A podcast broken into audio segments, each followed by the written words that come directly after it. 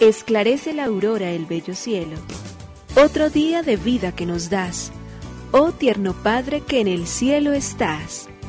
A esta hora, unamos nuestros corazones en alabanza al Señor, Creador de todo cuanto existe. Compartamos el Evangelio.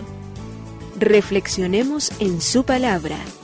Esto es, Esclarece la Aurora, con el Padre Antonio Ramírez. Bienvenidos.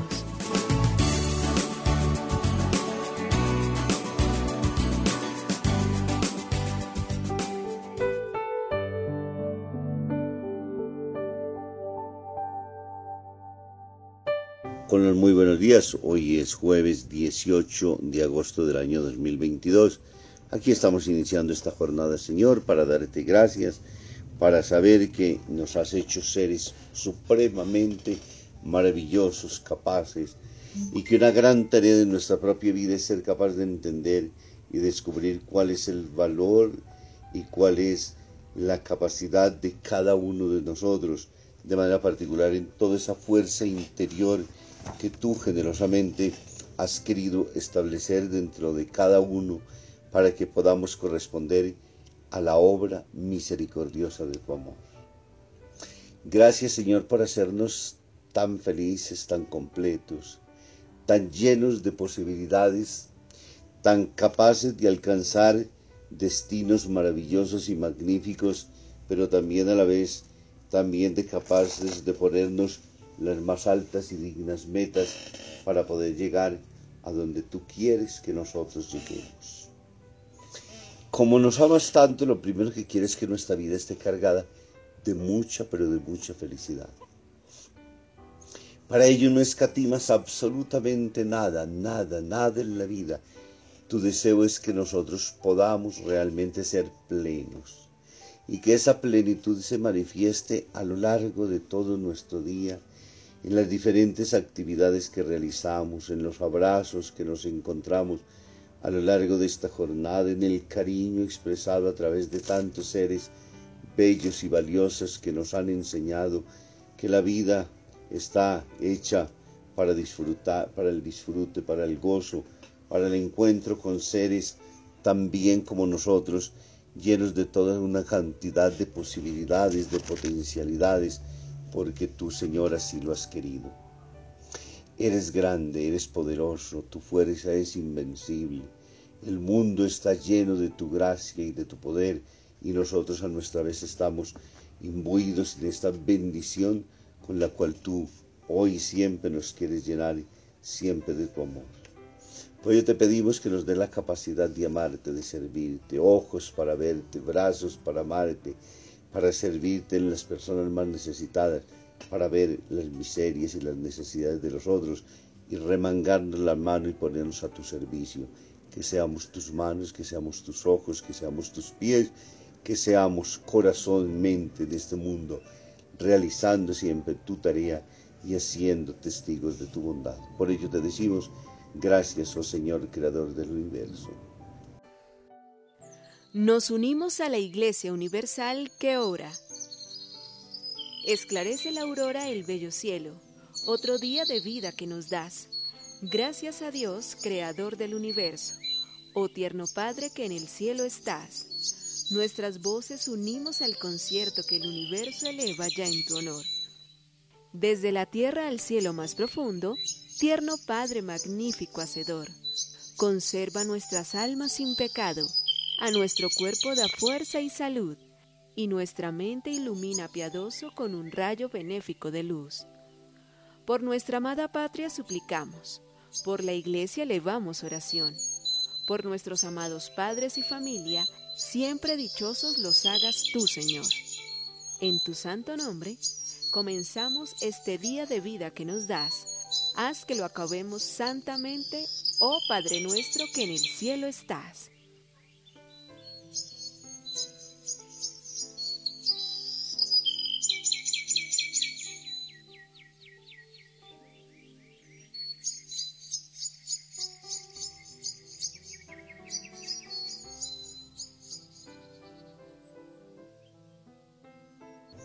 El colmo de la distracción. Conocedora de su cabeza despistada, la mujer del matemático estadounidense Nerbert Wiener, 1894-1964, siempre recordaba a su esposo antes de ir al trabajo la inminente mudanza de casa. Norbert, no olvides que dentro de 30 días nos cambiamos de casa y que cuando salgas de la universidad no tendrás que coger el mismo autobús, sino ve a la zona de nuestra nueva residencia.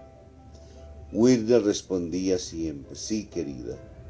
Y así llegó el día de la mudanza. El traslado se hizo mientras él estaba en la universidad, como era de esperar. A la vuelta, Norbert cogió el autobús de siempre.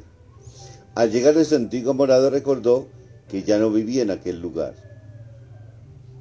Como no sabía a dónde ir allí, de allí a su nueva casa, cogió de nuevo el autobús que lo llevaba a la universidad y esperó a que pasara el que se dirigiría a su nuevo lugar de residencia.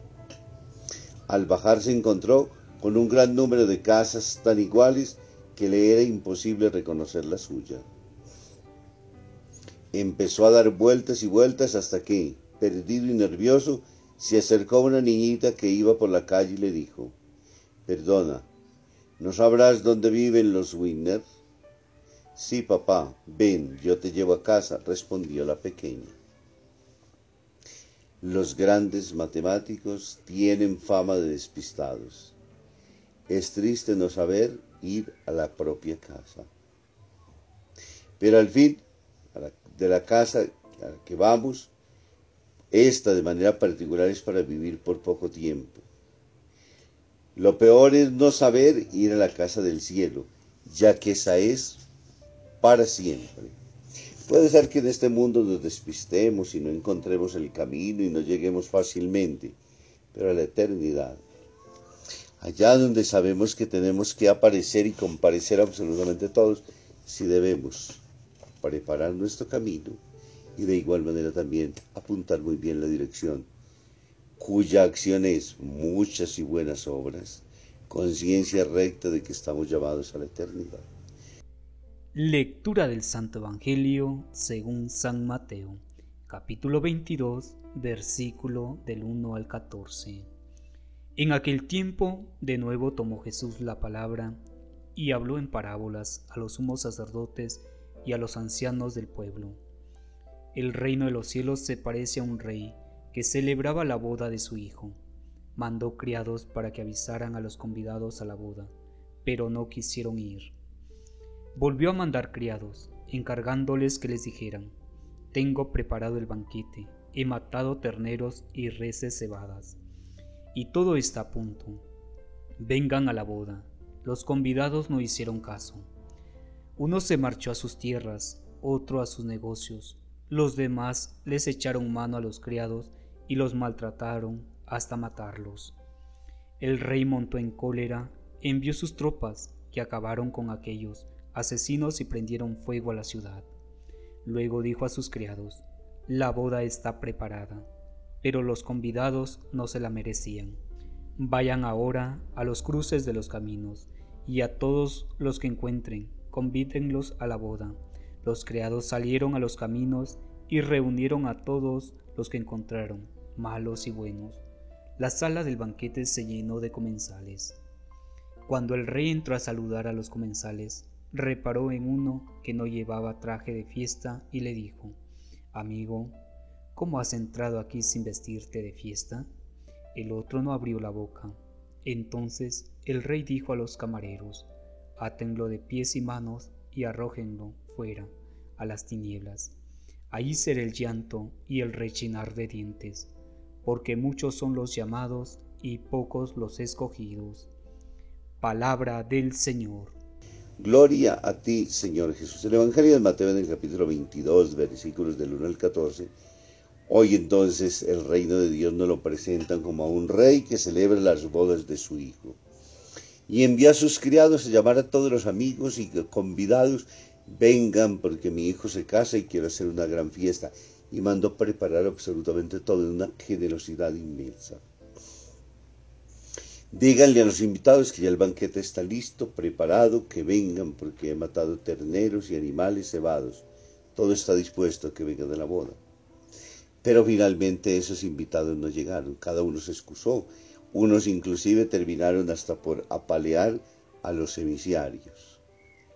Entonces el rey monta en cólera y ahora manda a las ciudades a que sean destruidas y luego en las encrucijadas de los caminos pide que entren absolutamente todos, macos, cojos, eh, lisiados, con todas las condiciones. Y se llena la sala del banquete. Como es lógico, el papá del, del hijo que se casa, el rey, ahora llega a saludar a todos sus convidados. y repara en uno que no lleva el traje de fiesta. Era necesario, aunque no se advirtió, por, o al menos podríamos decir, la lectura no lo evidencia, pero es lo lógico que si yo voy a la casa del rey y voy a una fiesta, pues tengo que ir vestido de acuerdo a la ocasión. Cada lugar se merece siempre lo suyo. La pregunta es, amigo, ¿cómo has entrado aquí? Podremos sacar dos conclusiones muy claras que el Evangelio hoy nos presenta. La primera, la universalidad de la salvación. No es verdad que solo los judíos tienen derecho a ser salvados. Para todos, todos somos invitados a entrar en el banquete festivo en el reino de los cielos. Y la segunda tiene que ver con que andamos preparados. Recordamos al matemático, al cual se le dijo, se le advirtió la mudanza de la casa, se le dio seguramente la dirección, se le dijo dónde quedaba el barrio, se le olvidó, llegó finalmente entonces el día de la mudanza no supo si no regresar a su casa, después volvió a la universidad, de la universidad cogió el transporte al lugar, pero no tenía la dirección. Lo mismo pasa en virtud de aquello de lo cual nos habla a nosotros el que no tenía vestido de fiesta. Si bien Dios es misericordioso, si bien Dios quiere la salvación de todos los hombres, si bien todos estamos llamados a gozar de la eternidad, tenemos que tener conciencia clara y plena que los tenemos que preparar. A veces se nos olvida, nos vamos quedando tranquilos y serenos, pensando que Dios no pide nada y llega el inesperado momento de partir y no tenemos la maleta empacada, no tenemos todo doblado, no estamos al día, no hemos preparado ese encuentro y eso sí es muy triste. Recordemos también como nos decía la reflexión. Está bien que en este mundo nos perdamos y no sepamos dónde queda la casa, pero la eternidad, donde vamos a vivir toda la vida, donde haremos parte de ese banquete festivo, donde sabemos que somos llamados todos, donde encontraremos la fuerza solamente de nuestra propia realización a partir del don que Dios nos da, porque la eternidad es realización, es plenitud, es vocación. Si hemos vivido cristianamente, habremos de gozar entonces de ese reino que Él mismo nos ha querido amorosamente preparar y al cual está abierto para que todos podamos llegar. Pidámosle al Señor en este día que nos ayude a tomar conciencia de nuestro camino, que nos ayude a preparar nuestro equipaje, que nos ayude a organizarnos siempre con las buenas obras, con el arrepentimiento, con acercarnos a la confesión, con recibir la comunión, con pedirle a Dios que nos dé la fuerza y la gracia y a través de nuestras obras de caridad le sirvamos siempre a los más necesitados, todos aquellos medios que la Iglesia nos da continuamente y nos permite para poder alcanzar el reino eterno. Nos bendiga el Padre, el Hijo y el Espíritu Santo. Muy feliz día.